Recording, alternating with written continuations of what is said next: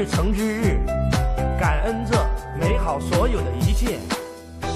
我很开心，我很快乐，我很健康，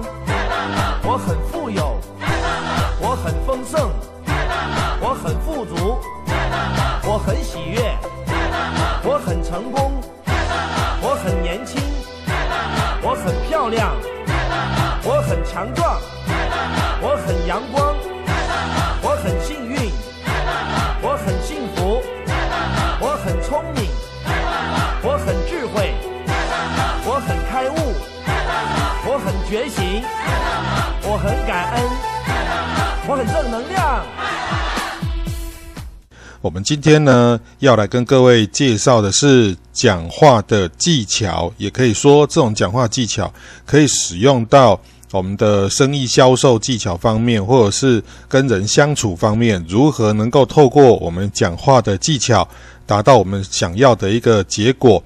那么上一次的节目呢，是讲台湾原住民的神话传说故事，然后有不少的听众啊。都来跟我反映说，可不可以再多讲一些有关于台湾原住民或台湾地方故事的部分？那我想说，这个部分呢，既然这么受到大家的喜欢，那么我就在下一次的节目哦，会再做这样的一个节目内容的安排。那我们今天呢，是要先来讲这个讲话、谈话、表达技巧，好，达到自己要的目的的这个部分。好，那我们今天要来跟大家介绍的一个讲话的技巧，其实呢。呃，如果我们一直在讲说要讲技巧方面的事情，一直在讨论技巧技巧，其实这是本末倒置的行为。那么讲话的本身要让人家感觉到，好、哦，你想你想表达的东西呢，其实是在你后面的那个思维啊，就是你的想法到底是什么，怎么样去应变？否则我们看了再多的这一个。嗯，表达技巧哦，你只是学到一个皮毛，你不是学到真正的人家背后为什么会这样子去讲哦。这样比如说那个中国的那个很有名的那个男明星哈，我蛮欣赏那个人叫做黄渤的这个人哈，呃，他其实讲话非常非常的幽默哈。你说如果他演戏的部分，你看他是个丑角，但实际上他本身他并不是丑角，他是歌星出身的，那只是因为啊、人丑嘛哈，然后唱歌也不红哈。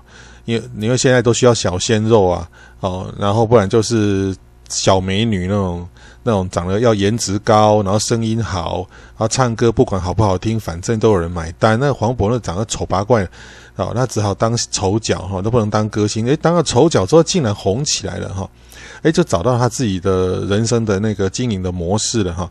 那么他这个人讲话哈，他的情商就是情绪智商其实是很高的。那他。在如果各位在那些短那个网络上的影片上都会看到黄渤的应对的那些词汇哈，其实老实讲哦，你去学他那些词汇没有太大的用途，因为那些词汇非常的幽默。但是应该要学的是什么东西呢？黄渤为什么你这个人讲话总是让人家感觉到非常的有内涵，然后又不会伤到别人，然后又能够让大家觉得。哦，觉得你真的是太智慧了，这样子。那我记得黄渤他有讲过一件事，其实在台湾也有出版社出了黄渤的书了哈，其实大家可以去博客来上面或是什么诚品书店啊，去 Google 一下都可以找得到。哦，黄渤他的书在台湾有发行哈，就是讲话技巧的部分。那黄渤他自己呢，他在讲的时候呢，其实我听到了一个重点。造成黄渤这一位先生他能够讲话如此的幽默哦，我们不能去学他讲话的那一个哦，那些用的这些词汇哦，而是应该学什么东西呢？他背后到底是为什么能够讲出这句话？那黄渤的一个概念，很很基本的一个核心概念，就是叫做讲话不让对方尴尬。就是这个最高指导原则，我们要学的是这个最高指导原则。而讲话如何不让人家尴尬，其实最后面的那一个启动点的核心，其实是不要去得罪别人，让别人难堪的这样的一个修养，这个叫基本修养。而是就是说，这个最基本的修养是什么？我爱自己。然后我知道怎么什么叫做爱，那我也会去爱别人。那当我知道我会爱自己的时候，我不会让别人讲话伤到我。但是因为我知道爱自己，我也知道怎么去爱别人的时候，当别人讲话试图要酸我、伤我的时候，我因为爱自己，所以我也知道别人他不爱他自己的时候，我怎么去爱他的时候，我讲话就用幽默的方式回击回去，让我自己不受伤，让对方被幽了一默，感觉只是。表皮没有受伤，但是受了很重的内伤，那对方也不好意思再攻击你，这就是所谓的哦，讲话不使人尴尬，哦，那双方都能够诶让对方知难而退，但是却也没有给他那个怎么讲啊、太伤害他的面子哈、就像是有一段影片，他是那个香港那个曾志伟，就是曾宝仪的爸爸曾志伟。在颁奖台上，在那边开他玩笑，哈，开他玩笑说什么，你知道吗？我不知道黄渤那刚刚唱歌的时候，这个这么小的荧幕画面里面，正装了一张这么丑的脸啊，也好意思在这边唱歌，就故意在笑他丑啊。那现场哈，台下的观众大家都在想说，哇，你被笑了，你被说是丑了。那黄渤呢？诶，就非常的从容不迫的去回答他什么呢？他说：对啊，是啊。我想说，像我这么丑的，像像。哦，我想说，我应该，我从小是看着曾志伟的电视，呃，电电影作品长大的。我想说，像曾志伟这么丑都能够红到今天，哦，那我他这么丑都能够红的话，那我应该也也可以啊。就光讲这句话，现场笑翻了，曾志伟脸红到不行。哦，也就是说，你那么丑都可以了，对不对？我们没有比你丑，我当然也可以啊。哦，这是幽默哈。好。那么，我们今天要来跟各位介绍一个东西，叫做如果我们当想要哦去打这个做销售的时候，或者说去说服别人的时候，哦，那有有什么东西可以来当做我们的说话技巧呢？有有一个东西叫做替代方案，哦，就是找一个替代性的东西来满足对方的需求，哦，叫替代方案，哦，比如说，哦，呃。那个国文老师上课，然后写了整个黑板啊，密密麻麻的写了一大堆的例子啊，写写了一大堆的解释，对不对？哈，写的课文哈，呃，听说有有些国文老师是这样哈，整个黑板像在刻刻钢板一样哈，把整个课文在黑板上重新都抄一次，抄的密密麻麻的，很多红笔啦、黄笔，通通的画重点都给他写上去，整个黑板密密麻麻的。可是呢，当他想要这个把黑板擦掉，要重新要再再写下一课的课文的时候，哇，这种国文老师也真的是有够古板的哦。课本学生都有了，你干嘛要重新再写一次呢？真是莫名其妙。你应该重点在经文上面、课文上面的讲授跟解释，让学生领悟了。这些学生的领悟了之后，这些课文都可以丢了，对不对？像我这里的习惯是，只要书看完一遍，我书就丢了，哦，就回收了，要不然就拿去卖掉了。为什么？书其实我们只会看一次。好，那看一次之后就把它回收或者是卖掉，把钱卖二手书的钱再拿来买新书，增加自己的知识。因为这些书你其实不会，你又不是要开图书馆。那个书哈，其实看一遍就可以丢了。为什么？看一遍你该得到都得到了，你得不到的，你再看第二遍你也得不到了。说说真的啦，书太多了，你不可能把一本经、把一本经那本书奉为经典，这样一直随着你，这样跟你一辈子。不会不会，你真的没有要开图书馆，你不用，你不用每一本书都要留下来，留了你真的不会看第二次。为什么？就好像是电影，你看一次你不会看第二次啊，一样的道理啦。你看第二次就已经剧透了，你还要再看一次干什么？对不对？所以为什么那个？古阿莫啊，他在那个那个那个频道上面有没有都把别人的电影给浓缩有没有？把人家重点都浓缩，把人家剧透，结果被告啊，他只好跑到中国去啊。那中国一大堆那个那个什么呃那个诶抖音啊，抖音的那个那个短。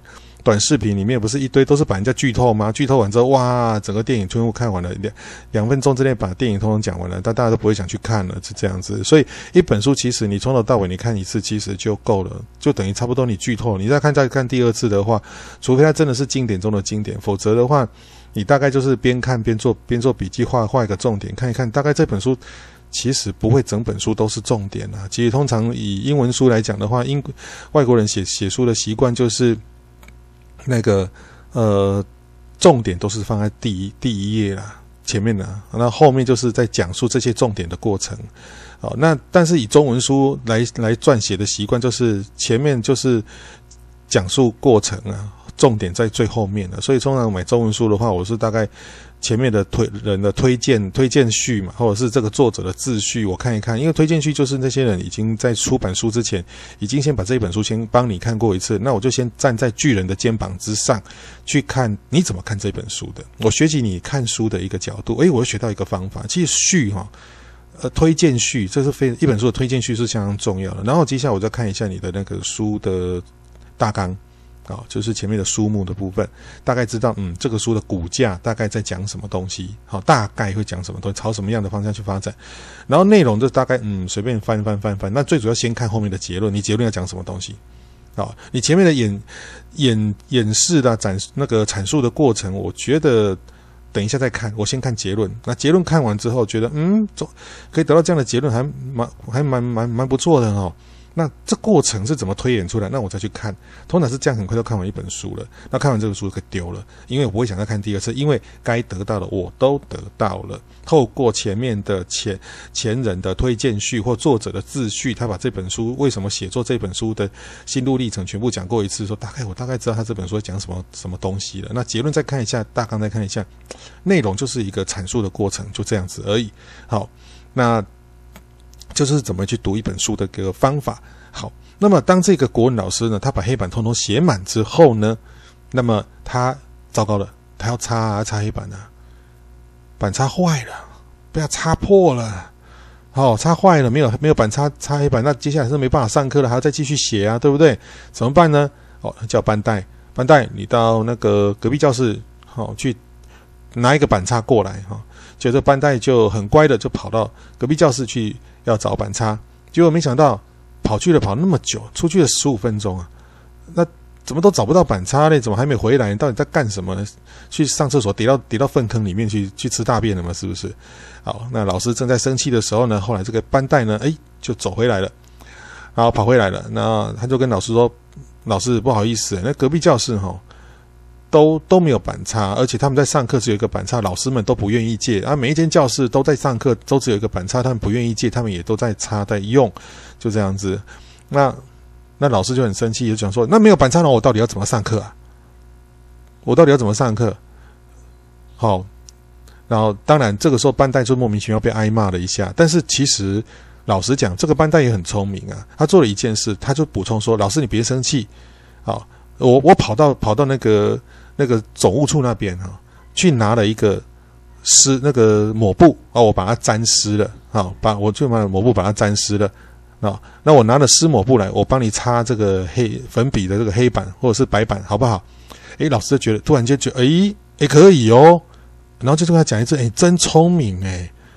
哦，你也会想到这一个，因为我想说班代想说，因为我想说老师，我早借不到板擦嘛，板擦擦擦什么？板擦擦黑板上的字嘛。那都没有板擦，那怎么办呢？难道我就这样跑回来吗？那我如果跑回来的话，老师不能上课，那同学们就没有办法接收到老师要讲课的内容跟资讯，这样子我们全班不就太浪费我们的学费了吗？对不对？毕竟上每一门课都要学分费的啊！我太浪费我的学费。我想一想，哎，有有一个一个替代的想法，就是抹布沾湿，把黑板或白板都能擦嘛，而且不会伤害到黑板跟白板的。我就想一想说，这样子应该可以嘛？哎。各位同学、各位观众、各位听众，你想想看，这是什么？老师其实他说要板擦这一个词出来的时候，他的背后动机是什么？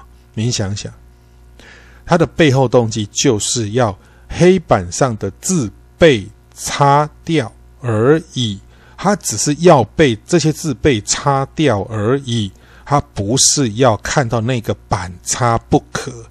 那爱那个板擦吗？并不是啊，是不是？他是要这些字被擦掉而已。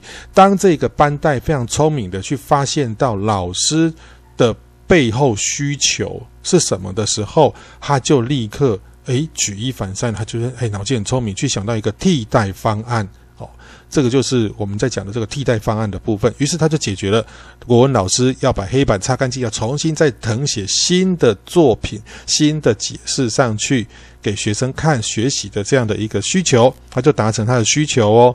好，那比如说，如果说，哎，你在你在卖东西，然后你开一个开一个开一个店，好，杂货店在卖东西，然后有一个人就进来啊，好，大热天有一个人就进来啊，掏给老板。你有卖那个月氏矿泉水吗？然后你这个时候通常哈，如果如果是各位各位听众或各位同学，你们很直接，我们当下第一个直接就是，没啊，万家不那边悦氏矿泉水啊，没有啊，我们就会直接回答说没有啊。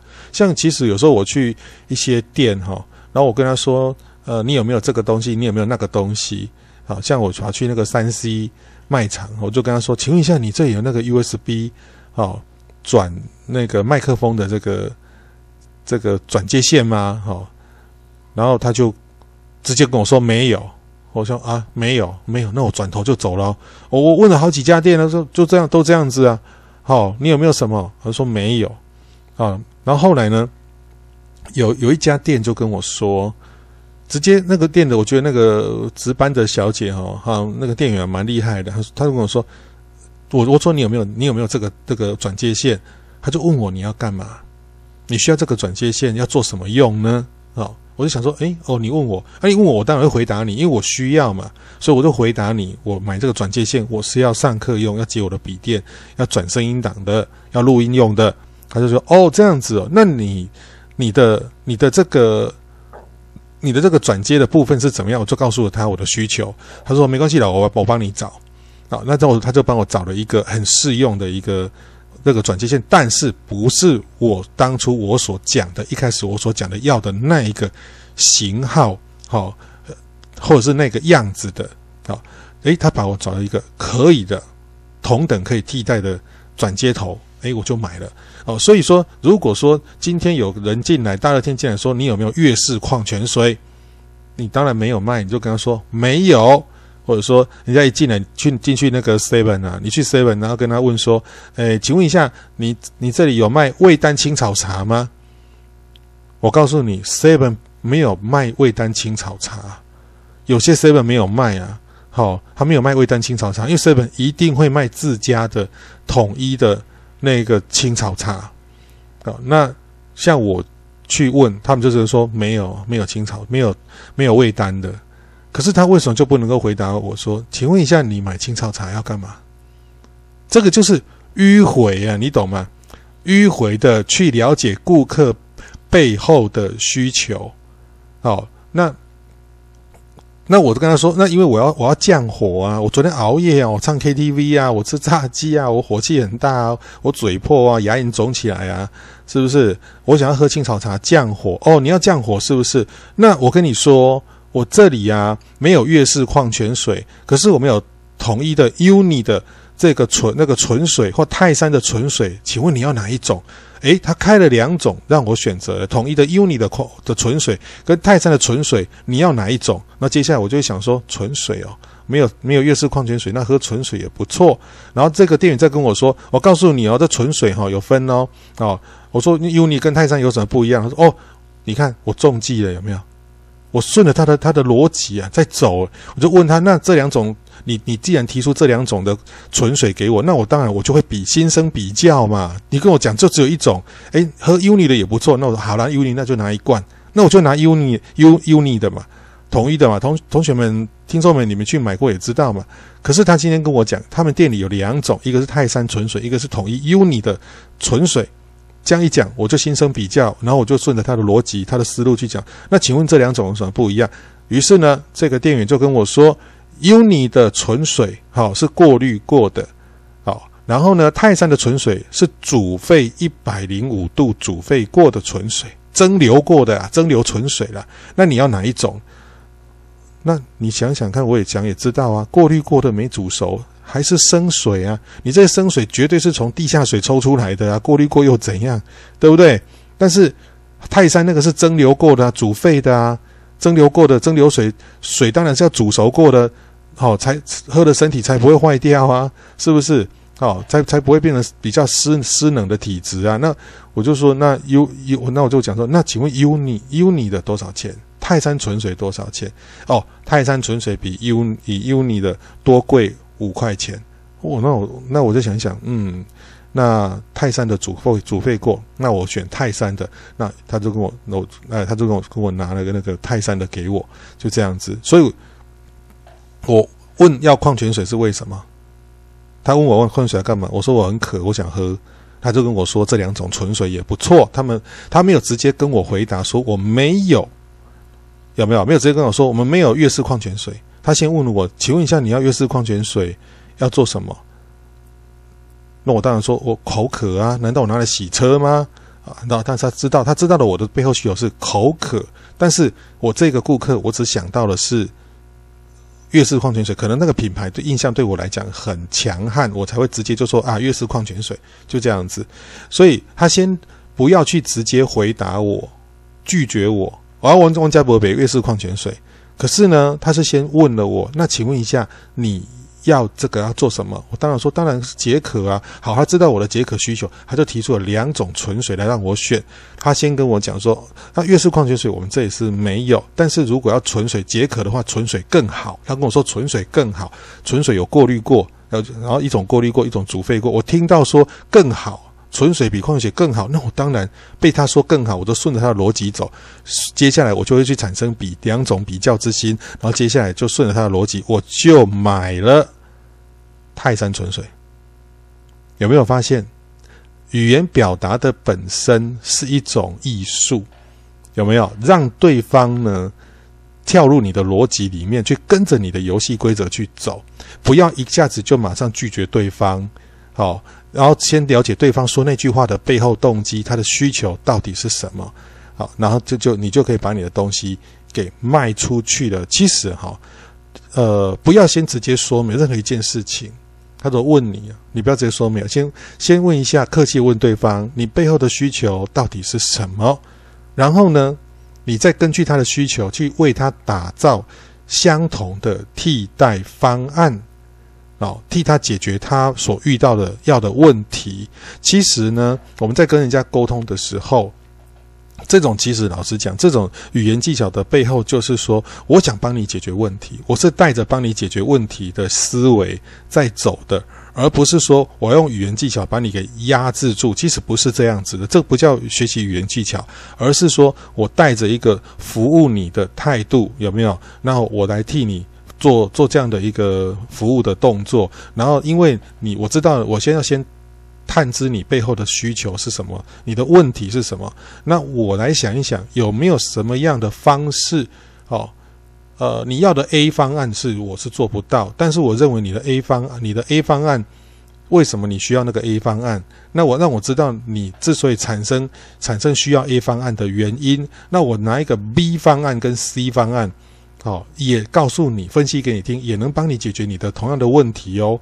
好，然后让你接受了之后，那我就完成我的服务的这这样的一个成果。所以呢，通常啊，我们在跟人家讲话的时候，好，对方提出问题的时候，好，那我们说问题其实基本上问题等于答案。各位可以知道这样的一个逻辑吗？其实答案问题的本身它就是答案。我们因为问题本身有背后需求，那有这个问题的时候，我们就回答他要的背后需求。好，那我举一个我个人曾经经历过一件一另外一件事，就是我在考那个博士班的考试的时候，那时候因为竞争很激烈嘛，哈，那我们考完笔试之后，哈，那隔天都还要去面试，哈，那去面试口试场上就五个五个学校的那种。教授他坐在那边一排坐哈，然后就看着你的计划书跟论文，然后就会开始问你问题。那我记得我在南部的某一间大学呢，好的中文系哈，然后要面试哈。那因为前一天笔试已经过了嘛，好，终于争取到了第二关可以面试的机会，那当然很把握啊。哎，那有一个教授哈，就问了我一个一个问题哈，那个那个问题其实其实是呃嗯。就是有一点，就是你除非上过他的课，你才知道那个问题，好，的内容，否则你会答错，他就知道说，那你没有上过我的课，那我可能就不录取你哈。好，其实考硕士、学士考硕士是制制度了，但是硕士考博士那就是艺术了，这样听得懂吗？制度就是分数到你就考得上啊，哦，可是如果是艺术的话，就是纵使你分数够了，我不录取你啊，我会开会把你给刷掉啊。现在的。的面试常常是这样，你知道吗？可可能各位都不知道哦。哦，所以有时候都会讨论呢，会讨论这个学生要我要还是不要啊？要互相妥协啊。哦，妥协着下的成果，可能你就你虽然笔试考得很高，你你口试考了功能考得很好，你还是被牺牲掉啊！我在南部的某国立大学去考面试的时候，也是这样被做掉的啊！哦，这我印象很深刻啊。好，那么这位这位这位老师他问我一个问题，啊，问了我说，啊，哪一本书啊，好，哪一本中国历史上哪一本史书那个版本啊？你你觉得你觉得哪一本这么多的版本那一本史书哦？哪一个版本历史啊？就是写哪一哪一个朝代的历史的那个书啊？你觉得哪一本最好？我那时候想说最好啊，糟糕了，只有一个，这是一个必死的答案诶。最好我还不能想，你知道吗？不能想太久。哪一本书最好？就是考你的实力，你有没有？意思是你有没有？其实我从他眼神跟气息，我发现到他在考我有没有听过他的课。拜托，神经病哦！我在中部读书，我拿了美国时间去去南部听他的课，谁谁知道？谁知道他上课讲了什么鬼东西？他就问我哪一本书，哪一本哪一个版本写的最好？哪一个作者写这个朝代的书史书哈？历史书历史记录写的最好？我后来想一想，有没有替代方案？有没有替代方案啊？好啊，哦，大概刚好有读有读过那个部分，大概知道，我就反过来跟他讲一句说：老师。学生，我的答案是哪一本书最哪一个版本？哪一个人写的那个版本是写这个朝代的历史的记录的书里面最烂？我我刚好有读过那一题，我刚好知道这个东西有这个实力，我就讲最烂。哦啊，因为那那个那本那本那个朝代的那个史书，其实有五六五六个人哦写过那个朝代的。历史记录那个史历史书哈，你要我跟我你要我讲说哪一个最好，我还是答出来。有五有五个人写，那你心中的第一名不一定是我心中的第一名啊，因为我们的看法一定不一样啊。但是呢，我们确实知道哪一本是最烂的，因为他写真的写的是像在写小说一样，那个根本根本就他妈的就不是历史啊。好，写的有一点夸张啊。好，那。我就跟他说，那一本最烂。然后那个老师突然间，嗯嗯嗯嗯，眼神瞪了一下，然后对我这样相视而笑，这样子，哎呦，感觉就是意思就是说，哎呦，小子，你不简单嘛？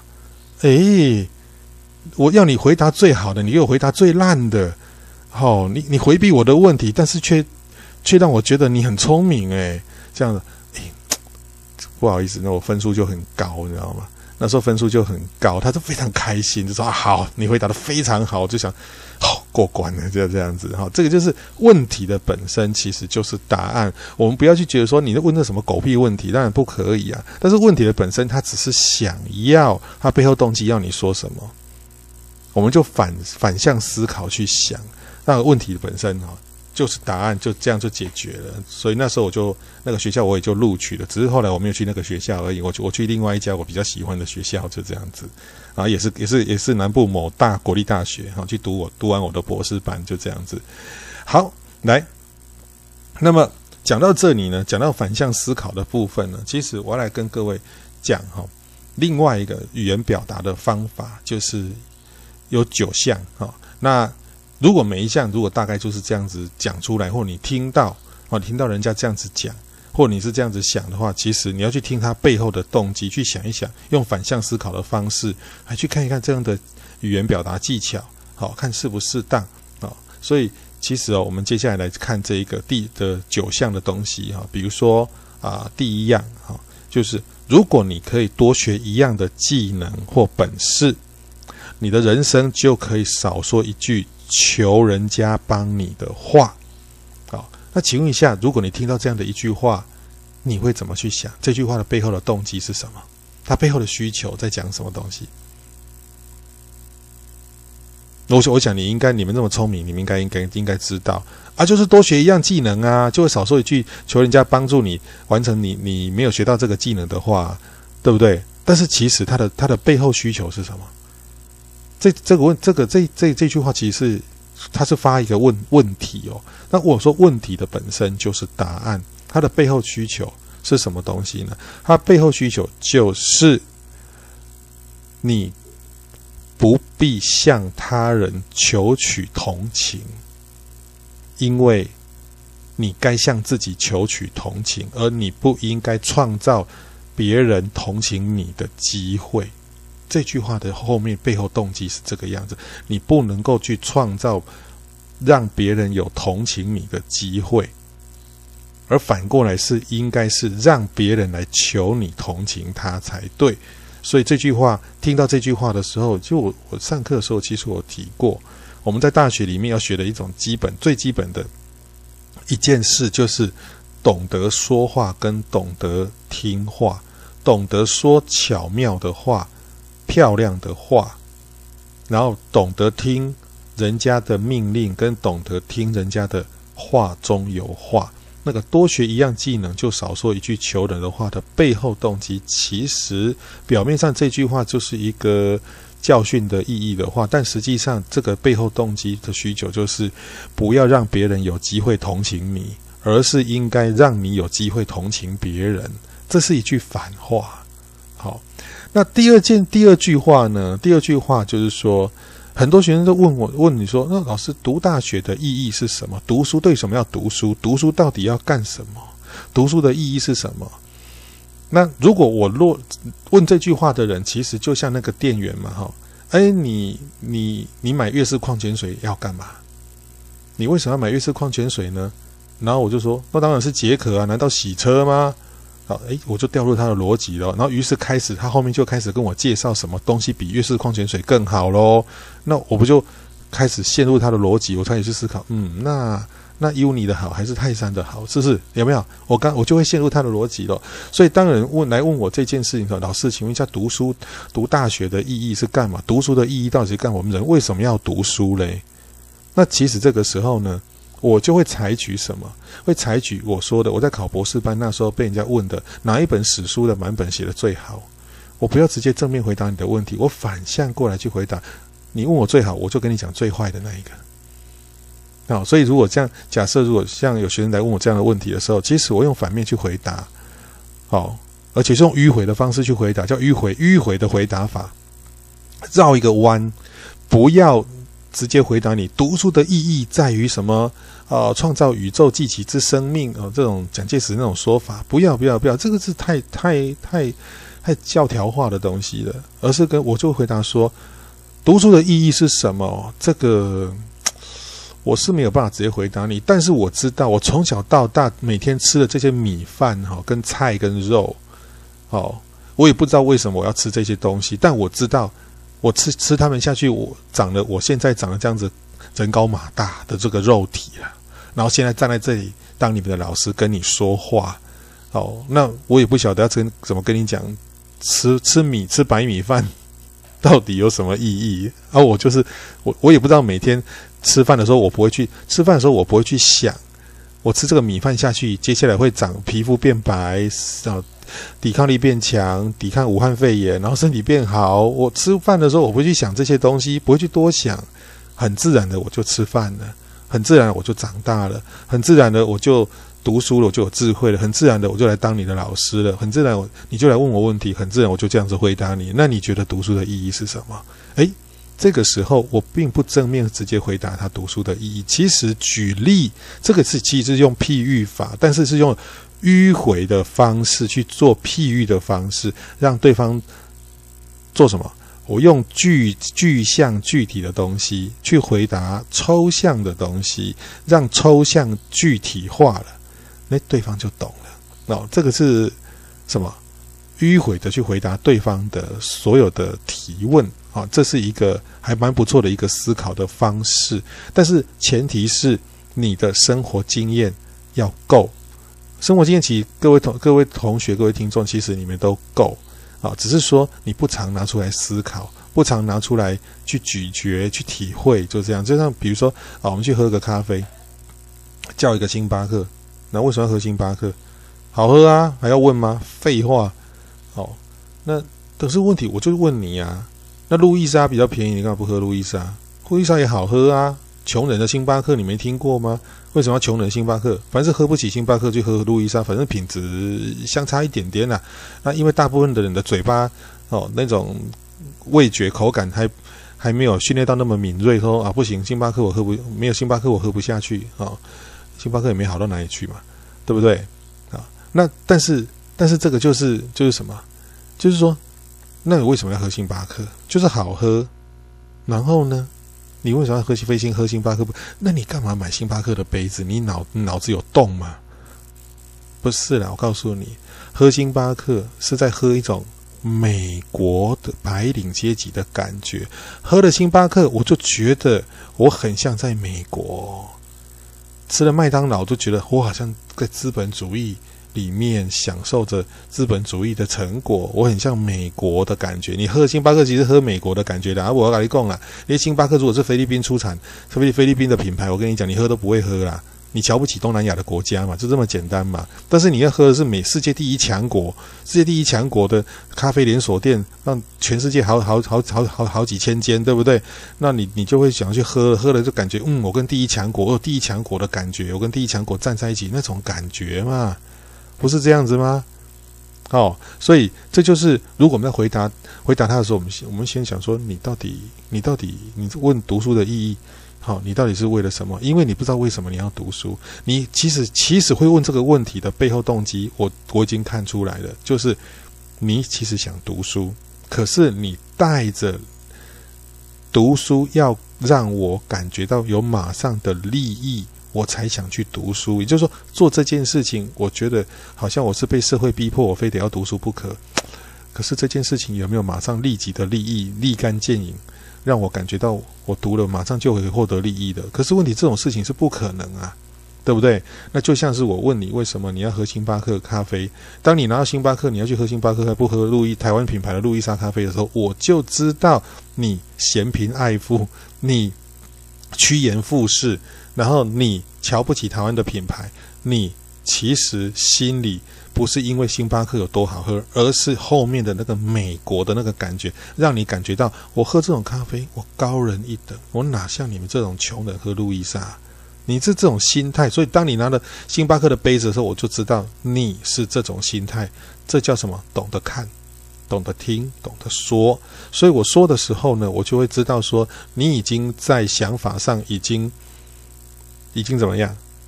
你想做，但是你又觉得看不到利益，我就不想做。你好，你感觉你被迫读书，你很不想读书。我如果再告诉你教条式读书啊，好强化我们的心灵，有没有洗涤我们肮脏的灵魂？好，站在巨人的肩膀上去吸收知识，让看到这个世界的格局更开阔。我跟你讲，讲这个你听不下去，因为你已经听过了，而不相信。你才来问我，那读书的意义是什么？所以当人家来问你什么什么的意义是什么的时候，其实你要马上能听得出来，他背后的动机，他背后的需求是什么？我告诉你，还是那句话，问题的本身就是答案，但是你必须知道，问题的本身是答案，你怎么去帮他解决？要问出他的需求，他的焦虑。他的问题、问题、问题本身的问题起源是什么，才会知道。所以我用这种迂回的回答法去告诉他，小时候到长大吃的饭构成我现在的肉体，构成我现在的知识跟智慧来回答你这个问题。这样你听懂吗？你觉得你还觉得读书没有意义吗？那他的问题就迎刃而解了。我真的他还不懂的话，我跟你说，他智障，你不用回答他了。好，那么如果说，好，接下来第三个。这个有，如果你跟我说啊，我不要做那件事情哦，我跟你说了，那个哦，这样子哦，到期末要做作业，我现在为时已晚了，已经时间来不及了。其实哦，我跟各位讲，他讲这句话其实是想求救，哦，在他背后动机里面，实际上是想求救的。求救什么呢？我怎么办？啊，来不及做期末作业，那么多 PPT 几几几百页，这样做来不及了。你还有一个月，你在讲这个屁话，他其实是其实很想求救，哦，看有没有人可以帮他，哦，那或者至少给他一点指引，对不对？哦，其实我如果我们用反面思考的话，去回答他，用反反向思考法，就是跟他讲说，你说为时已晚，错，现在才是刚好最好的做 PPT 期末作业的最佳时刻，那对方就会。觉得你怎么没有顺着他的话去讲？说对呀，一起跟他心停对气，对不对？一起在那边哭，一起那边骂老师啊，作业很多，PPT 很多，走廊这尾料啊，说他贼别细哦。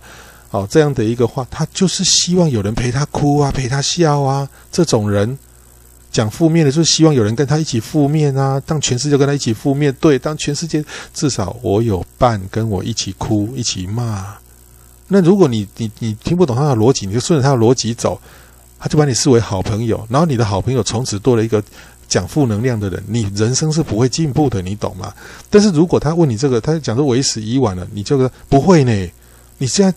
你不是为什么？你现在是最佳时刻，现在做正好，他就突然间，他的逻辑被你扭转过来，变成你的逻辑了。他就觉得为什么？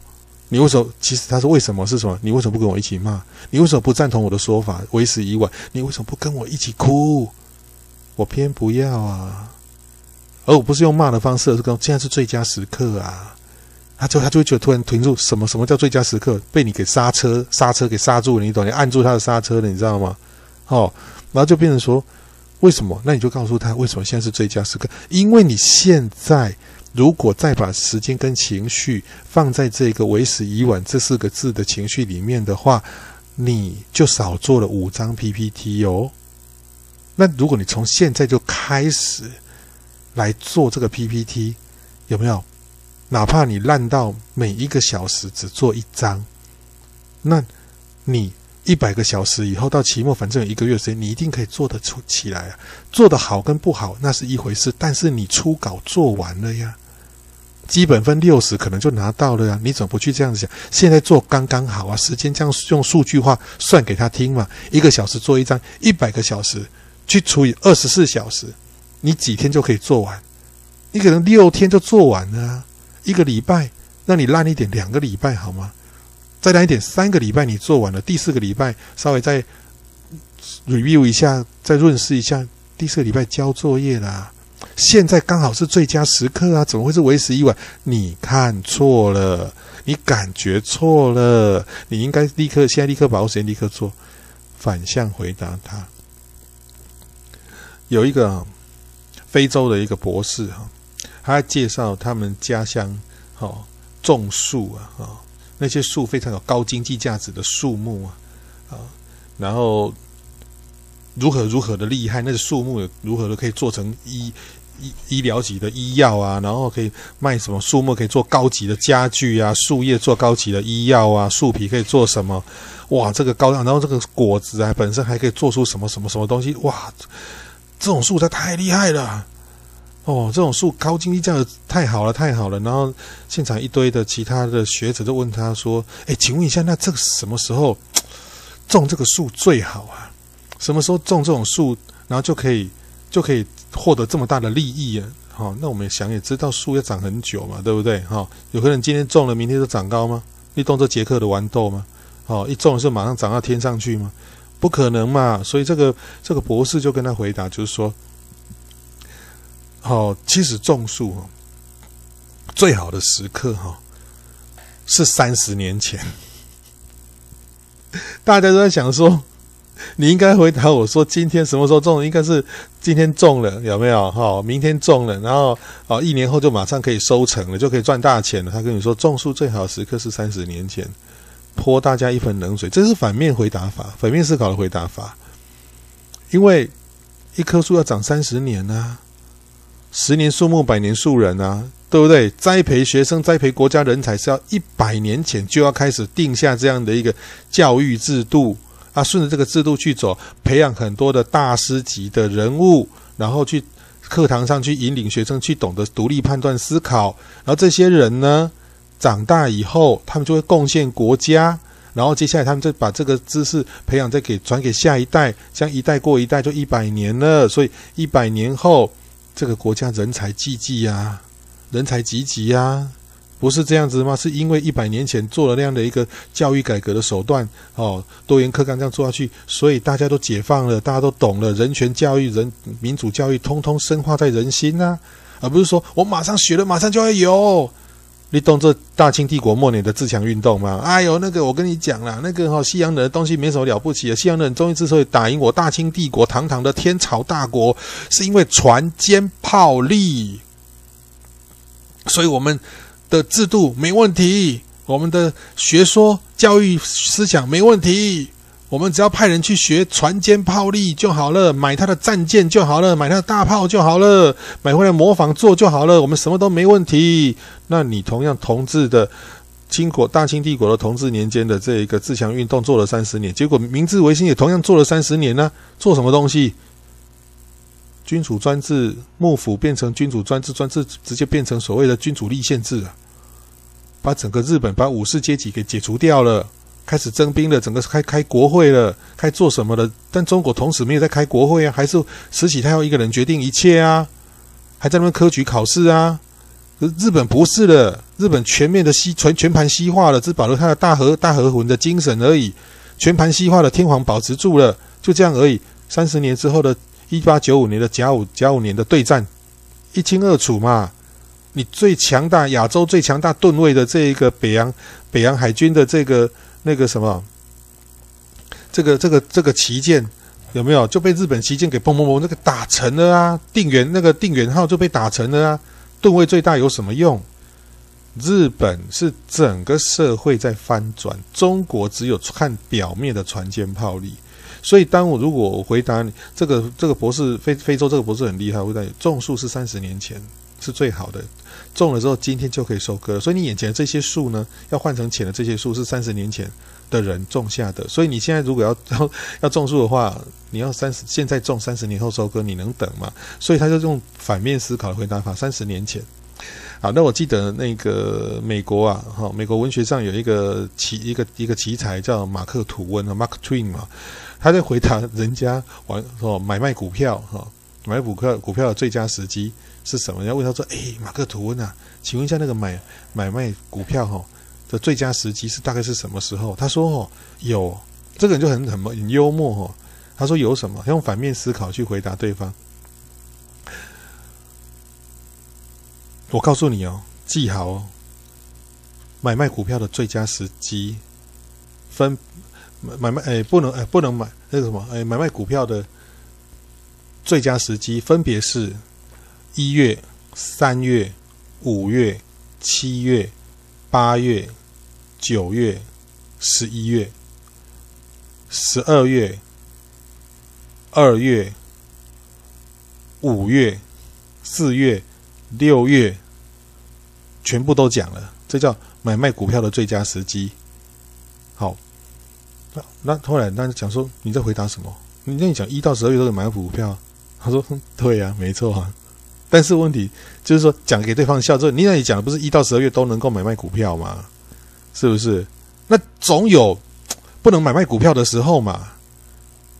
那他就说，那不能买卖股票的时候，那你把把刚刚的这个这些月份你重新再念一次，那也是不能买卖股票的时候。那讲讲到最后，就好像在讲干话，有没有？其实他就是幽默，就告诉你说，你要买卖股票，什么时候都能买；你不买卖股票，什么时候都不能买，因为股票对你来讲。对你这样的问这样问题来讲，根本就是危险的。你不懂股票，所以你你问这个问题干什么呢？那就幽你一默嘛，对不对？让你去思考，让你反面去思考嘛。好，好，OK，这是讲话的技巧。那么接下来呢，第四个，不要因为怕做错事被骂而不敢去做事。好，就就不想去做事，都怕被对手被怕被人家骂，就不敢去做事。好、因为为什么？因为呢，比你优秀的人，他根本没有空回头来骂你呀、这样懂吗？比如说，你我们都会觉得说，有人在看我，这样做很丢脸，我这样看会被人家笑，我这样看大，你看大家都在看我。其实到最后你会发现一件事情，根本没有人在看你、是你自己跟自己在过不去，认为有人在看你，再稍微看了一眼就不高兴，就三字经水就去打人了。其实人家难道你叫人家眼睛都闭着走路吗？那不要看着你吗？是因为你自己心虚了，所以你会觉得人家都在看你，对不对？人如果做错事情心虚，走在路上都认为所有人都在看他，他会就受不了，是他自己感觉受不了。那不不相信，你就闭着眼睛走路，你就不会感觉到别人在看你了。可是当自己有有成就感的时候，拿了奥运金牌的时候，拿诺贝尔奖的时候，你走在路上，你巴不得所有人都看着你啊，不是这样吗？你巴不得所有人都应该看着我，我是诺贝尔奖诶，我是奥运金牌诶，我是台湾英雄诶，我是台湾之光诶，对不对？中国人要讲我是华人之光诶，啊，大家都应该看着我才对。那个时候你巴不得有人看着你，然后大家大家看着你，你就认为说，对啊，你看我多有成就，大家都看着我。其实他们就是看一个怪物而已啊，就看一个人类走过去而已，干嘛？你你的感受都是你自己的感受嘛。所以呢，不要因为害怕做错事情而被骂，因为比你优秀的人根本没空理你，没空过来骂你。他急着做他自己的事情，他比你优秀，你做那一点成就，你就开始在那边呃，在那边自吹自擂。他他会回头看就觉得神经哦，对不对？当你做错事情，就认为他们会来骂你，其实他根本在成就他自己，他没有时间来骂你啊。所以有一个哲学家就讲说哦，当。当人类一开始在诚实思考的时候，上帝就开始在天上就开始在那边发笑，在那边笑笑什么？嗯，你在思考人生的意义是干嘛？你是我创造的，你在思考，你在思考什么？就很好笑啊，不是这样子吗？好，好，所以说狮子它不老，狮子哈，非洲草原上的狮子，它不会回头去理会路边的一群野狗对它的吠吠吠吠在那边叫，在在那边叫，它不会去理会他们为什么？因为我如果回头，你们会死哎！可是我我没空理你们，我懒得理你们。你们只是狗，对我来讲，你们只是狗。对我来讲，我吃饱了，我急着去吃野牛。你们这几只狗的肉不值得我吃，我吃不饱，我没办法塞我牙缝。所以狮子不会理会，回头理会狗在吠。这样懂吗？那如果呢？如果你是那一只？有狗在吠你，有没有？哈，或者狗咬你，那你反而回去，反而咬了更厉害，咬到那只狗死掉，或者是你咬得更疯狂，回去跟他打斗的时候呢？那，哎，这只不过就是证明你是更厉害的狗而已呀，不是吗？所以你不要去觉得说，哦，我因为害怕做错事情而怕被骂，因为比你优秀、比你强的人，他没有时间骂你。他正在积极的做他自己要做的事情，他没有时间去理你啦。你这样懂吗？所以像那个比尔盖茨在走，跟着他的主管在在公在公司，然后在走路的时候，他发现地上有一有一张一块钱的美金，然后呢，他就走过去了啊、哦。比尔盖茨就瞄了一眼走过去了，就没有捡。然后后面的人就跟就跟他讲说：“哎呀，不愧是比尔盖茨世界首富啊！你当然看不起这一块钱美金啊。”他就在那边吵吵，在那边在那边戏谑那个比尔盖茨啊，比尔盖茨就想说错，才不是的。我走的时候，我远远就看到那一张一块钱的美金，谁不爱那一块钱美金呢？只是我不能够停下来去捡那一块钱美金，会打断我脑子里面的正在筹划一个新的百亿美金赚钱计划的思绪。这个城市我如果没有把它想好的话，等一下开会我要怎么讲？这样子我为了一块钱美金就损失掉了一百亿美金的这样的一个利润，值得吗？对不对？狮子不回不回头理会狗吠嘛？好，那你不要因为怕做错事，然后就被骂。因为真的没有人会理你，是我们自己的情绪，我们对那件事情在过不去，从来都不是事情去伤害你，而是你看待这个事情的态度去伤害你自己，从来就是这样而已而已。所以，懂吗？如果说。你要去听人家在在讲，说我不要做了，这样子做做错我会被骂了。其实他心里在求救，求救什么？你可不可以告诉我，没有人会骂我，要保证不骂我？但你总他他总不能跟你讲说，老板我跟你讲哦，我现在跟你讲这句话，如果说错，你要先你要先说好，不管等一下我说什么，你要先答应我免死金牌，你都不能骂我，可以这样有这样的事情吗？那代表。你会告你这样再告诉老板说，你等一下要犯错诶，那老板会对你怎么想？你这个人这么没自信哦！你说出这句话，其实你是代表你是没自信的哦。你在告诉他你没自信，所以下一波他要考虑到裁员可能是你哦。所以呢，你可以去尝试做错了，就看对方怎么骂。对方骂你的时候，你就去修正，修正你的错误。你就跟他讲，我我会修正我的错误，对不起，勇敢的去承担。他反而觉得。底下的人啊，员工错了，愿意去承担、去改变，他反而更喜欢这样的人才会留下你。他不会觉得说鸭你最卑，你知道吗？就是那个鸭子死还死鸭子嘴硬啊！哦，你还是承不是说这都不是我的错啊，这个就是因为谁没配合啦，都是因为哪一个部门没配合，谁没配合？你还在找借口，那你更会被杀头的。这样子懂吗？所以当当你当你讲出这句话的时候。好，你怕做错，他、希望给他给你免死金牌的时候，你就在暴露你自己内背后的需求，就是我是一个弱者，请老板先不要骂我，我才要做。那老板要你干嘛？所以讲话的时候，这就是技巧。讲话的时候是要很小心的。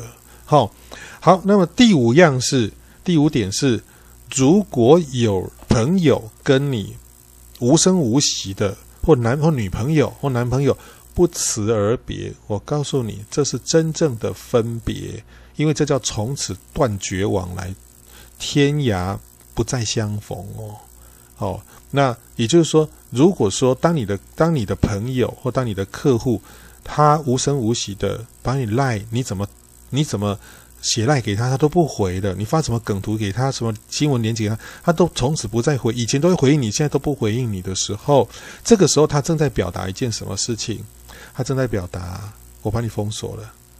哦，你发来东西，第一个我不需要你了；第二个，你发来东西很烂，干扰我的思绪；第三个，你没利用价值了。哦，就是不辞而别，无声无息的不辞而别。他是在告，正在告诉你，正在表达他讨厌你，从此要断交了，不要再来往了，是这样子。好，哦，所以当如果说有一个朋友。跟你很好的一个朋友，然后他突然间呢，跟你非常非常好的朋友，然后他突然间呢，哎，突然就无声无息了，哎，再也不联络了，再也不会主动来电话了，或者是来赖了，哦，都从此都不联络了。然后呢，脸书上面你好像也被封锁了，或怎么样？我告诉你，这都无声，这是真正的断交。所以呢，如果遇到这样的一个状况，对方也在做，又他用行动当做表达符号的时候呢，请你要。看懂这样的一个符号的这句话，不要再去问对方为什么不跟我联络，就淡淡的、默默的接受这一切就好了。因为对方正在跟你表达，我们不适合，我们不要来往，我们不要当朋友，我们不要当男女朋友，通通不要来往了，也不要再去拼死拼活的要要复合，要跟朋友复，要跟女朋友、男朋友复合，因为真的就。也不要去探究为什么要分手，为什么要分手的原因，问这些都没有用。从此不联络，那就从此不联络。最好你也别回来，就这样子，彼此不要互相伤害，给彼此留一个空间，这就是一个表达的方法。你要跟对方分手，其实也是可以，也是可以这样子，或者跟一个根本就不喜欢的朋友，好，或者是他真的是干了一些蠢事，然后或者是赖一直来乱的话哦，哦，你就可以这样做。像我最近就封锁一个一个朋友。哦，就很很很很闹啊！就是，呃，那个政治立场就突然间跟我都不完全都不一样了，然后突然变得非常的偏激啊，然后一直不停的一直在发那种赖讯息啊，日夜一直不停的转发这种赖的政治讯息啊，而那种政治讯息就是那种很很无脑的，好，很很很。很没智商的就对了啦哦，其实我不会因为说你政治立场跟我不一样，我就不把你当朋友，我都很尊重。但是你发的那些讯息就是在干扰我的生活，干扰我的上课，然后干干扰干扰我的思考，那一直不停的一直转发来转发来转发来。以前我都还会回他哦，我现在干脆都不要已读，直接都把它删掉，直接就删掉，直接删掉。而且他转来都是一些比较偏那种怎么讲，比较偏那种。无脑无智的那一种的想法的的东西啊，的那些假新闻，他也在发，然后发的义愤填膺，还在那边评论什么的，我就想说，哦，你是怎么了？这个同学是鬼打墙了吗？好、哦，是吃错药了是不是？怎么智商变得突然变这么低？哈、哦，我们读过圣贤书嘛，孔子在《论语》里面说过一句话：“无友不如己者。”你身边不能够有那一种。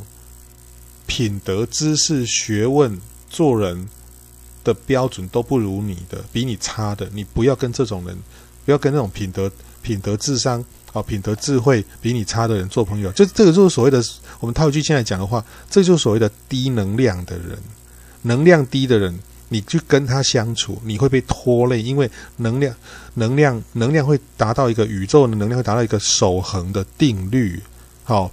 它会平衡的。你跟低能量的那种品德低能量的学识低能量的情绪低能量这种人去做朋友，跟他在一起，你不知不觉的，你的情绪、你的智慧、你的学问哦，你都被跟他一样了，被拉平了。你高能量被拉到变，他他变高，反而他反而变高能量，你变低能了，你们就拉就扯平了。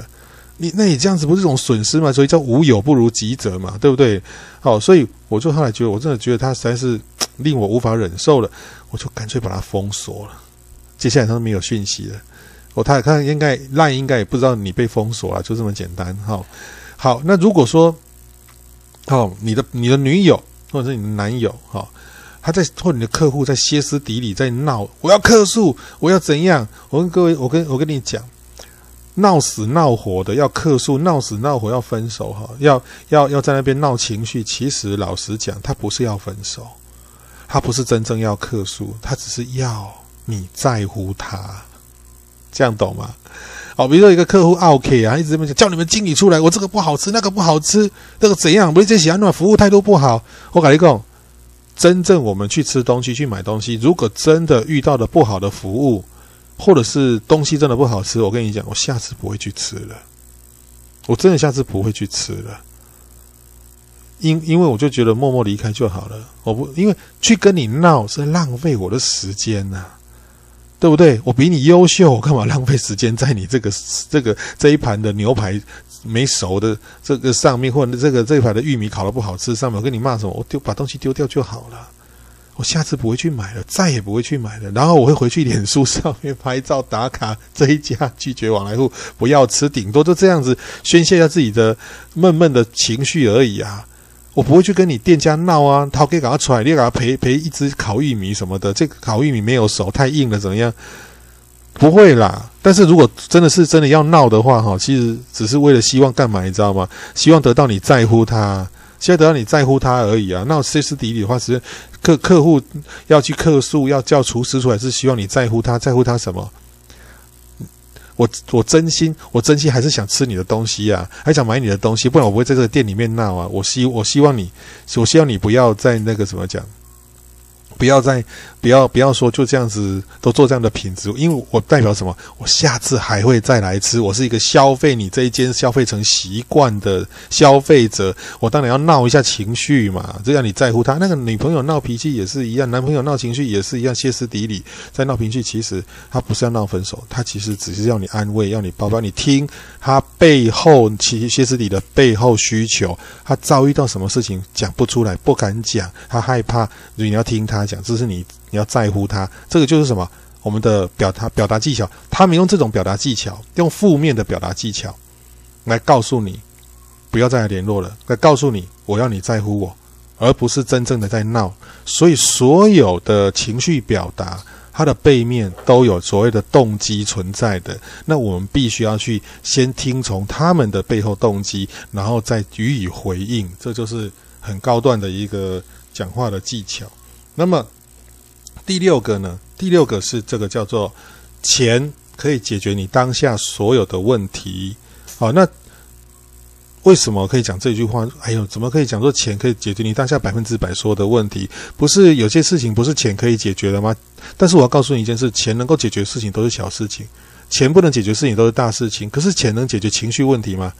呃，某些情况可以啦，就是说不要再因为那个什么女朋友啊啊月经来啊不舒，跟你说啊那月经来不舒服，然后结果呢你就你就跟他跟他讲说啊，请他多喝热水。我跟你讲讲这句话的话，女朋友不理你了，女孩子不理你了，干嘛你知道吗？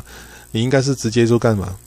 你他说他他月经来不舒服，你不要说叫他去喝热水，你应该马上就转一万块给他，拿去买热巧克力喝。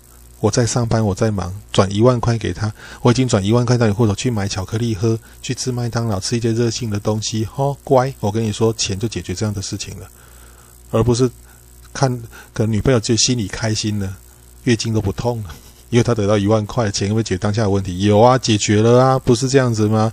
还有，钱之所以能够解决当下的问题，是因为钱没有办法解决过去的事情，过去的事情不会再发生了。过去的事已经过去了，不会再重来了。那未来呢？未来还没有来啊，对不对？未来还没有来啊，你钱要怎么解决未来的事情？不可能。所有的问题都是当下你的感受遇到的问题。所以，纵使未来来了，来了的那个当那个时候也是当下。下一分钟来了也是当下。上一分钟听了那么多的内容，其实它已经过去了。我不可能再重讲一次。那现在每一分钟都是未来来了，在当下。对不对？那你钱可以解决当下的所有的问题。所以你别也不要说空有理想，然后没有钱，哦，的这样的你去找这样的对象，其实也不对。哦，他空有理想，满满嘴都很会很会说空话的这种男人，然后可是他对钱就觉得说啊，反正就是靠家里在养，或者是靠你去打工赚钱，啊，讲一大堆理想给你，然后这这边嘴炮这种男人你也不要，但是也不必要为了担心，啊，为了担心没有钱，所以一切都要朝钱去看呢，把钱看得非常重啊，只要没有钱的什么我都不要做啊，然后就没有梦想，要梦想干什么？对不对？周星驰也说过嘛，人如果没有梦想，那跟咸鱼有什么不一样？你还是要有梦想的嘛。那你其实老实讲，你能看得到梦想，你实际的去做，那你就会有，自然就会有钱。其实是不用担心钱的这样的事情。好，所以这个部分其实也是要再再表达一个什么东西？实际上的东西，钱这个东西可以解决所有的问题，但是就看你怎么去看待钱这个东西，怎么解决问题，是看钱。对上的问题，怎么运用钱去解决问题，而不是说这句话说钱可以解决所有问题啊？那没有钱就没有未来啊！当一个女孩子跟你讲这样的话的时候，没有钱就没有未来啊！哦，你这个拜金女，你这个人真的是爱钱，女人都是拜金的，错，不是这样的问题。因为女人她会，女人会讲这句话，其实只是在跟你讲说。那你你能够拿出你的梦想，然后就让我看到你的未来性吗？因为未来性是需要钱去支撑的，生活现实面需要钱去支撑的。那我如果想跟你在一起，你做得到吗？你看你会发现，女孩子在讲这句，跟你讲这句话，好，没有钱我没有未来的时候，她不是拜金女，而是她比你更实际的在希望给你一个表现的机会。结果你就说你这个拜金女，哇，刚好不用交往，刚好，对不对？好，那第七点呢？好，如果你的告白被打枪了，好，其实被打枪的对方，男生跟女生告白，然后或女生跟男生告白，然后被打枪了，其实基本上呢，呃，男追女隔层山嘛，那女追男隔层山，女追男女追男被称为叫做戏戏虐，叫做倒追，其实哦，也不能这样子讲啊。哦那女追男是比较容易一点哈，男追女是比较难一点，因为女生有太多的矜持，其实不是矜持，就是太多的考现实考虑，她要考虑到跟你交往之后，诶，女孩子不小心怀孕，她要生孩子，她要养孩子呢，那个是很很辛苦的一件事情，男生不会啊，男生只会让别人怀孕啊，对不对？你给我三分钟，我给你十个月啊，就这样子啊，十个月让女孩子去背背背背一辈子哦，所以。当你们告白被打枪的时候，其实对方都会有很委婉的理由，但是也不要说说啊，那呃某某某啊，我我我喜欢你，可以当我女朋友吗？对方讲说你放屁，不想理你。哦，你什么资格？不会讲这种话，因为会让现场很难看。所以通常对方会讲委婉的理由啊，这个就嗯，我还没考虑要交男女朋友啦，我还没考虑要结婚呐，啊，怎么的？我还我要大学毕业后才要结。我告诉你，任何委婉的理由，他都在表达的一件事情，叫做你配不上我，你滚，对不对？都在讲这句话，都在讲这个意思，但是就用用委婉的理由啊去做所谓的推脱啊，否则呢啊不简单，一个你喜欢很久的男生来跟你告白的时候，你马上就 OK，对不对？Yes 的，你就愿意了啊，怎么可能会打枪呢？那一个你喜欢很久的那漂亮的校花级的女孩子来跟你告白，说她喜欢你很久，希望可以跟你做朋友。希望你当他，他当你的女友，你愿意吗？你当然愿意呀、啊！兴奋到跳去淡水河游泳，游到巴黎去再游回来。我跟你讲，是不是就没有任何委婉的理由了？所以，当一旦告白被打枪的时候，任何的委婉的理由都只是希望缓和被打枪者的。不满足的情绪，欲欲念没有被获得满足的这个情绪，希望自我保护，不要造成对方的不满而对我动粗或杀了我，就这样而已。但是其实这样的委婉的理由，都只是在告诉你，任何的推脱都是背后动机都是你配不上我，你配不上我，那。没有很断然的拒绝的话，它代表还是有机会的。你现在配不上我，那你来跟我告白哦哦，原来你喜欢我，可是我我切 不好意思诶，我们现在没有交男朋友的打算，没有交女朋友的打算好，你总不能看到一个胖的女生跟你跟你告白，那就说我不喜欢吃油腻嘛？你这种话就很断然拒绝，取笑人家了嘛，对不对？那你只会讲说啊，不好意思，因为我可能要等到啊以后有事业之后，才会考虑到交女朋友。这种事情就是很委婉的在拒绝你，因为你配不上我，因为现在的你并不适合，并不是我想要的。这就是一个很委婉的这样的拒绝，但是它的背后东西是你配不上我，所以还有没有机会？有。这叫做懂得听话，听背后的背后的这个什么讲？话中有话，你配不上我，那意思就是说，我再我再努力一点，我再改变自己一点，我就配得上你喽。对，其实是在讲这句话，只是他不讲出来而已，不想让对方。现阶段我并不喜欢你，我没有看到你发亮的样子。然后我告诉你，如果你发亮，我就喜欢你，那不就条件说了吗？好，那意思对，让对方拼死命去做，然后误会你的意思。那到最后他说，我已经做了这么多，你还不跟我在一起，我杀了你啊！所以讲话的时候，这个讲话技巧这里要相当相当的注意哦。好，那所以说。男生哦，不要做工具人，好像觉得你为你喜欢的女生哦，就这样子帮他修理电脑啊，骑摩托车载他什么的，什么都帮他做。你这种是就是笨蛋工具人了、啊。你做再多，他都把你当成好哥们了、啊。他就说我们是哥们，我不可能，我不可能喜欢上你是哥们。我搞一共几个哥们你有戏啊？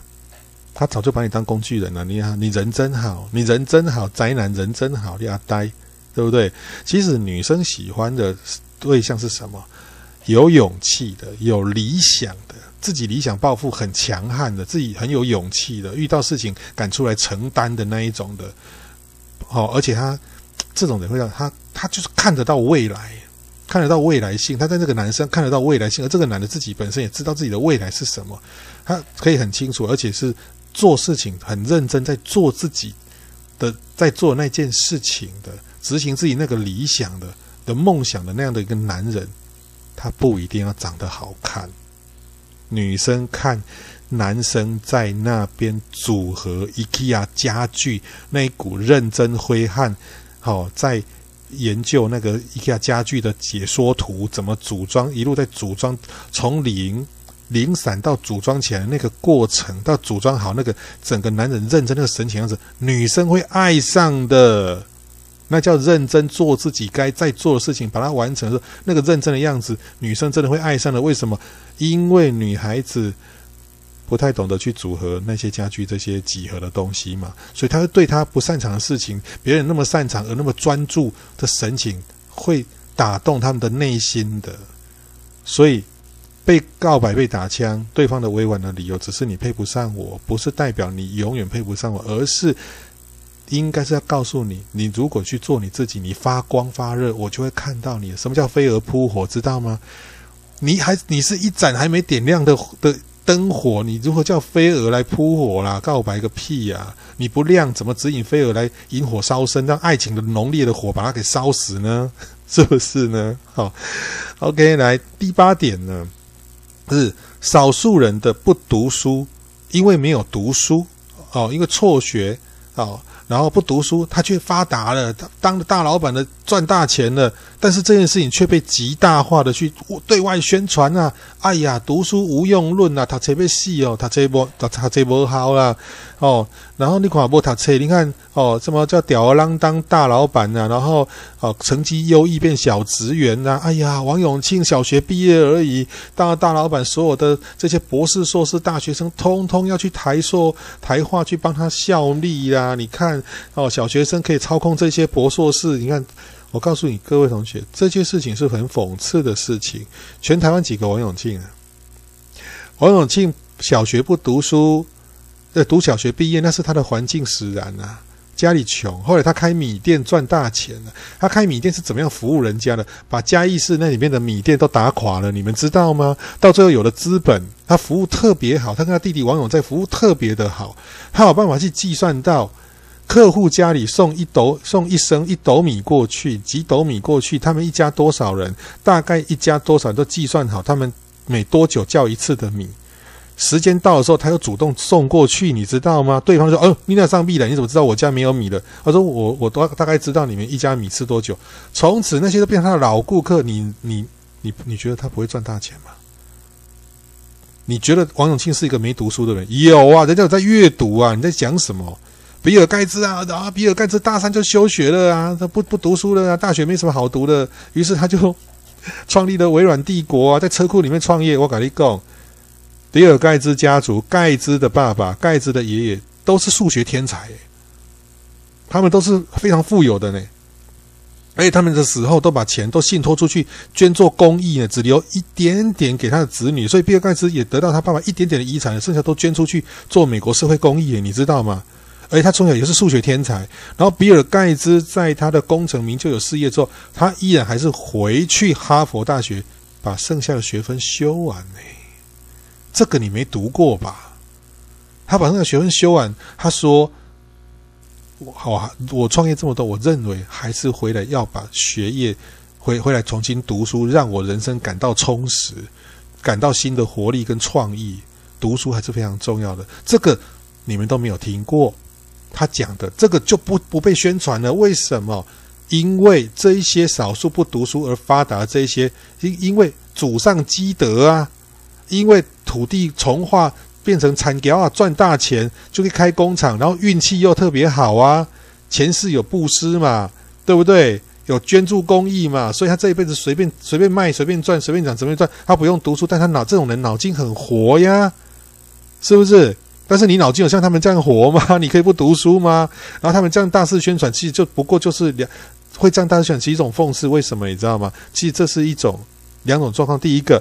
这一些少不读书而发达的大老板，自卑感作祟，面对这一些员工都比他高学历的，他怕压不住他们，在他面前开会，觉得他给了国中毕业，你要他给也不读大学啊，对不？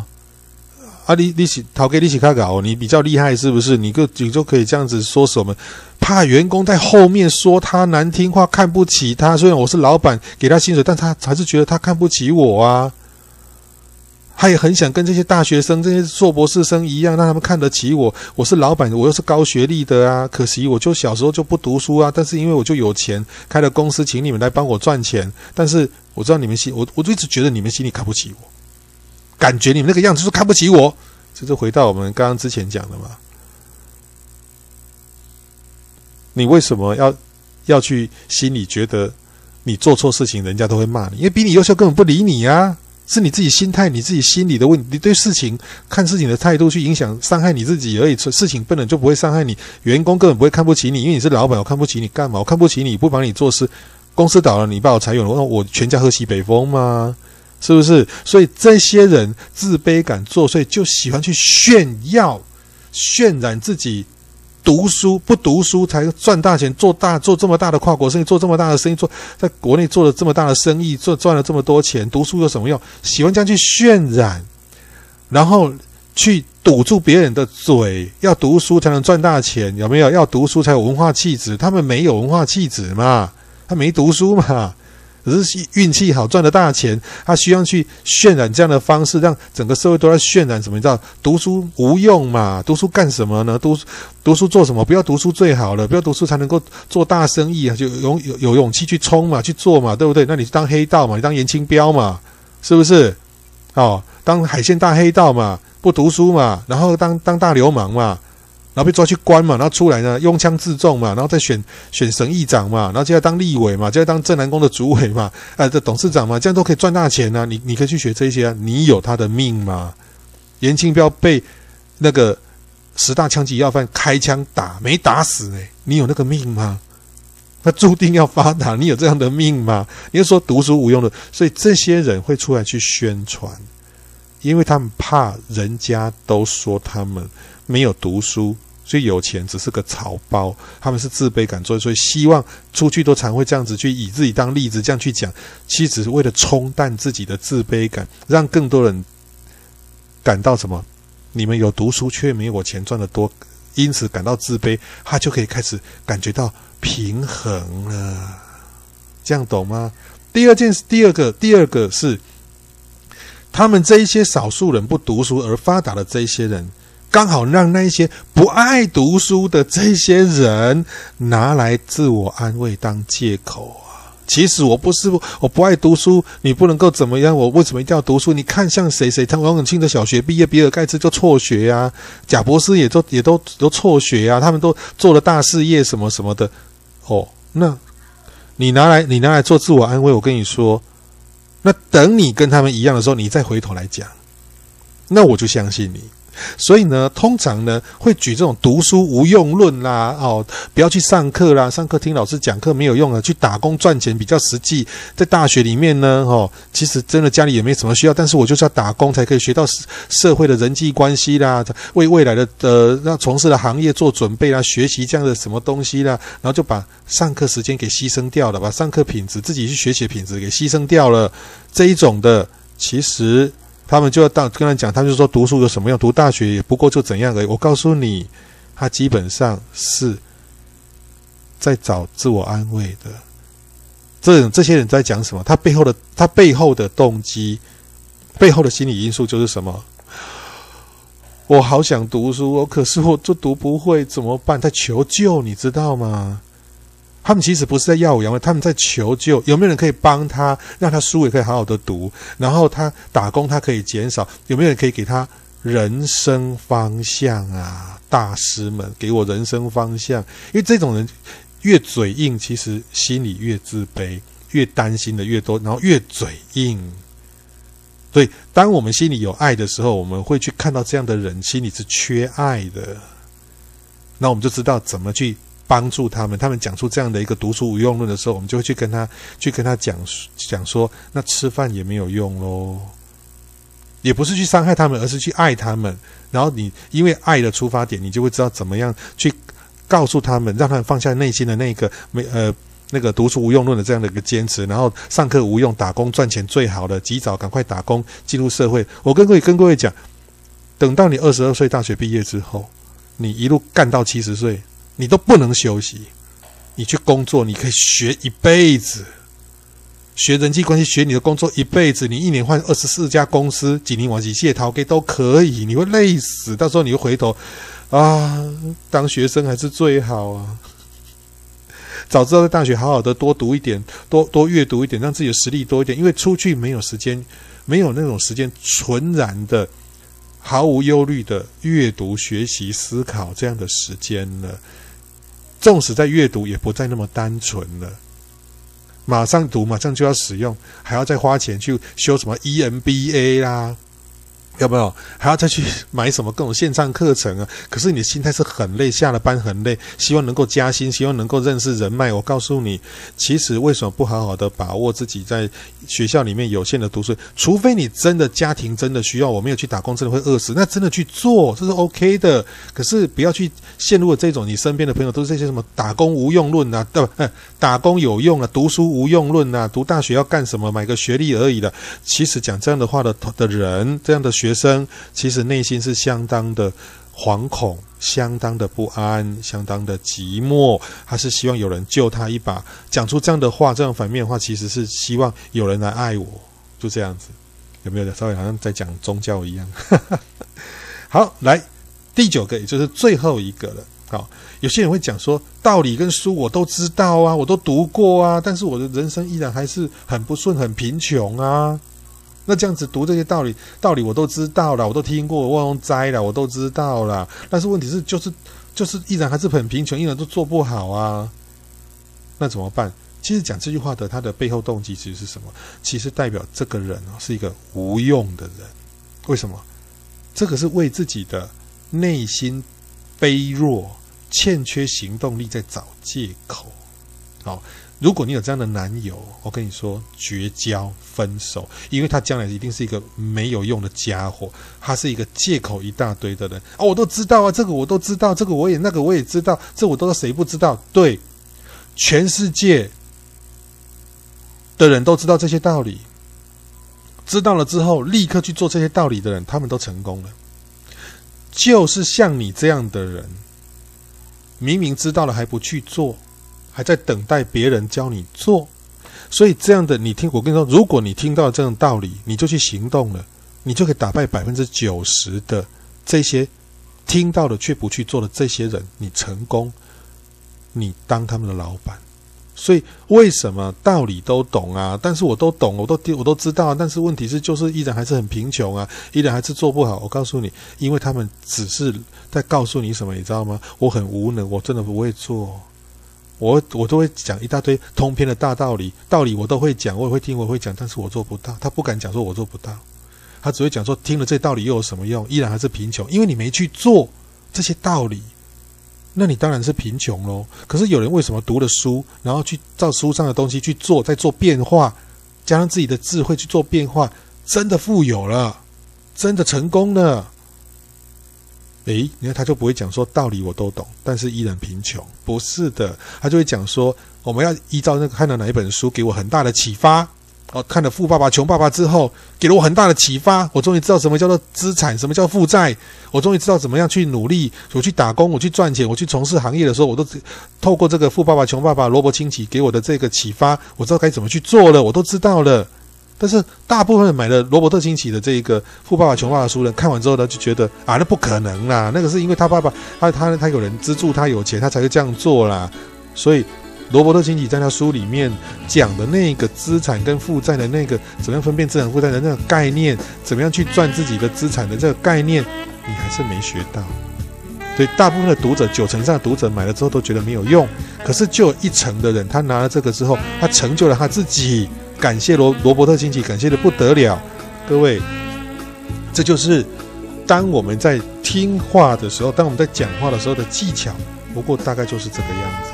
那我不知道今天的这样的一个呃介绍跟分享跟解说，你听你你听懂多少？还是你也也有心有戚戚？还是我哪里讲的根本是屁啊？你讲的根本就不是这样，你讲错了。好，那没关系。好，我们节目内容就是给大家公平的嘛。哈，那你听了有感觉，不管有感觉没感觉，任何的批评指教我都接受，也欢迎给我批评指教。